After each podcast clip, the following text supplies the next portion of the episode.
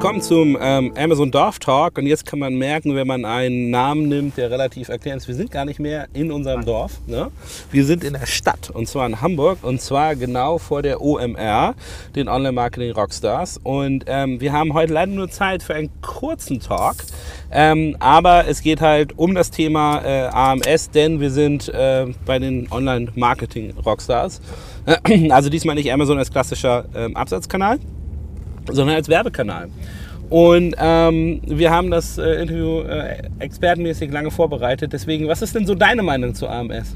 Ja, grundsätzlich ist die AMS-Situation ja für Vendoren äh, vorzugsweise und damit ist es absolut ungeeignet aufgrund der Attribution. Das hatten wir ja schon in ein, zwei Dorftalks immer mal angesprochen, ähm, dass der EK, den der Vendor an Amazon nun mal äh, übergibt, nicht zum Endkundenpreis äh, durchgeschoben wird sauber und die Attribution einfach verfälschte Zahlen erzeugt.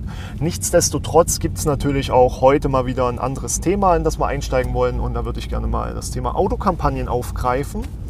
Äh, einfach um mal aufzuzeigen, es wird falsch gearbeitet aktuell. Es wird komplett falsch kommuniziert. Von den Werbetreibenden, also den Leuten, die bei das einstellen. Von den Agenturen, von den Freelancern, von den ganzen Optimierungsgurus. Wo ist der große Fehler? Wir haben es im äh, letzten Dorftalk ja schon mal angesprochen, was Tools nicht so gut können, aber Autokampagnen dienen ja nur dazu, automatisiert deinen Content willkürlich auszuspielen. Mhm. Fehler Nummer eins, die Ausspielung basiert auf deinem Inhalt. Nicht Amazon schickt dir und schenkt dir die besten Keywords. Das heißt, Denkfehler Nummer eins: schlechtes Produkt, schlecht optimiert, schlechte Autokampagnen und völlig falsche Entscheidungen. Warum?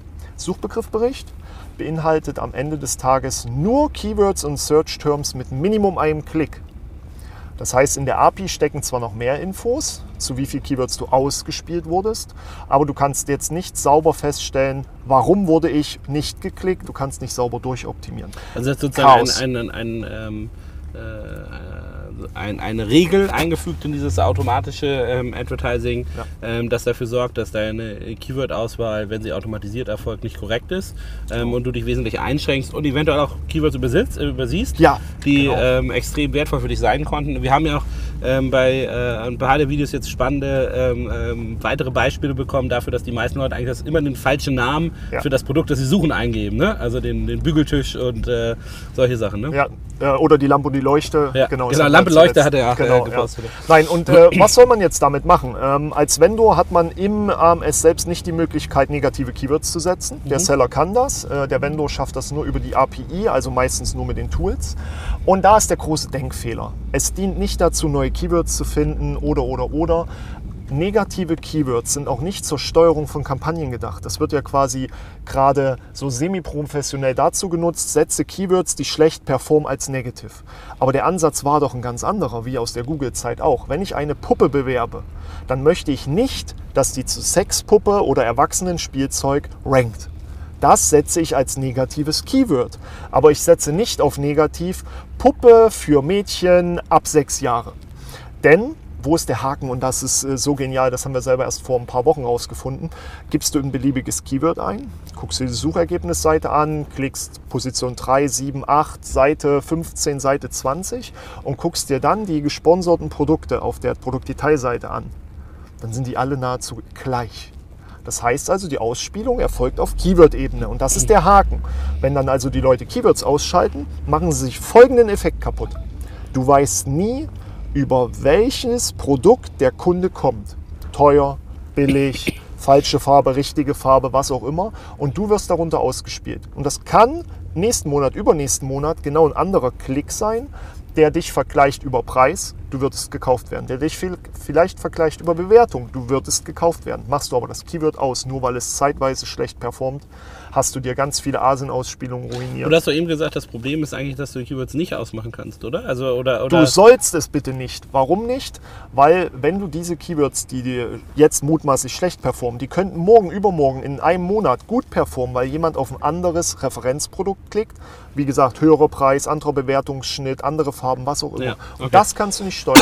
Was ist also die Lösung Also diese dahinter? Vorselektion ähm, ja. behindert dich sozusagen genau diese Effekte rauszufinden und da zu entwickeln. Okay? Genau. Ja. Und die einzige Lösung, die aktuell sinnvoll ist oder die empfehlenswert ist, ist tatsächlich zu sagen, okay, ich rechne mir sauber aus, was ich bieten möchte. Am Anfang gerne immer etwas mehr, damit ich eine höhere Reichweite habe, um Zahlen zu bewerten. Und dann nehme ich die schlecht basierenden ASINs, SKUs, und schicke die in eine niedriger performende Autokampagne mit niedrigerem Gebot. Was passiert? Ich werde wirklich nur noch dann relevant ausgespielt, wenn niemand anderes in dem Gebotsbereich ist, weil ja. niedriges Gebot schafft das. Oder aber, wenn es gut performt, setze ich das Keyword-Gebot höher in einer anderen Kampagne. Ich lasse die also dann bestenfalls entweder gleichzeitig laufen oder schalte sie immer aus und an, je nach Effekten.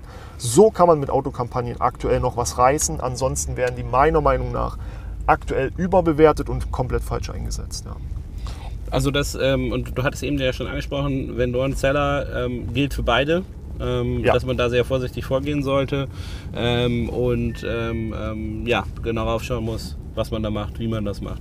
Auf also haben wir jetzt äh, einmal ein, äh, ein äh, ADT Quickie-Tipp sozusagen ja. gehabt, ähm, wie man dieses neue Format ausspielen soll. Gibt es noch andere Trends im AMS, die du gerade beobachtest, wo du sagen würdest, das ist gerade tagesaktuell ja. äh, eine interessante Umstellung? Ähm, auf jeden Fall kommt ja das Retargeting für Sponsored Product Ads oder überhaupt für den, für den Bereich. Das wird in den USA Beta getestet. Das ist sehr schön.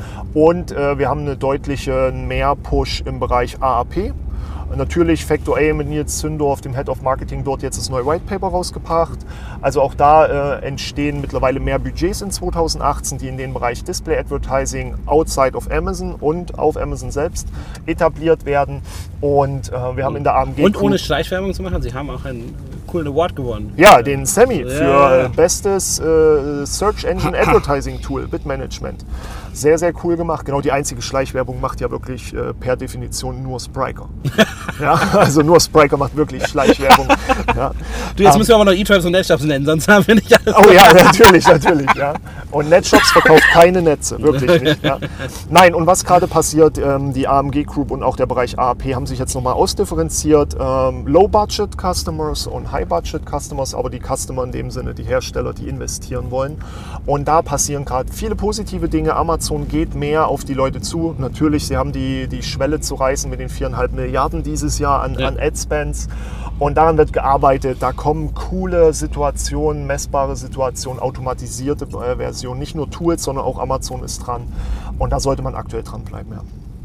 Ich glaube auch, es ist auf jeden Fall spannend und ähm, gerade dieses Volumina, das dort abgerufen werden muss, sozusagen, um auch die Ziele der Analysten der Börse zu haben, äh, ähm, wird, glaube ich, dazu führen, dass wir da noch einige Innovationen sehen ja. können und äh, wird dazu führen, dass Amazon dieses Thema auf jeden Fall ähm, ähm ja, hart vorantreibt und ähm, sie sind ja nun mal dafür bekannt, wenn sie sich einen Fokus Thema setzen, dann ähm, setzen sie das auch ähm, wirklich um. So, wir sind jetzt schon wieder auf dem Rückweg. Ich glaube, wir fahren sogar gerade in den Parkplatz ein hier in der schwierigen Verkehrssituation. Ähm, vielen Dank für das Gespräch und ähm, das nächste Mal treffen wir uns aber wieder auf dem Dorf. Ne? Da ist das Jawohl. Verkehr auf jeden Fall äh, deutlich überschaubarer, die Luft sauberer und das Wetter vielleicht sogar ein bisschen besser als hier. Bis dann. Tschüss.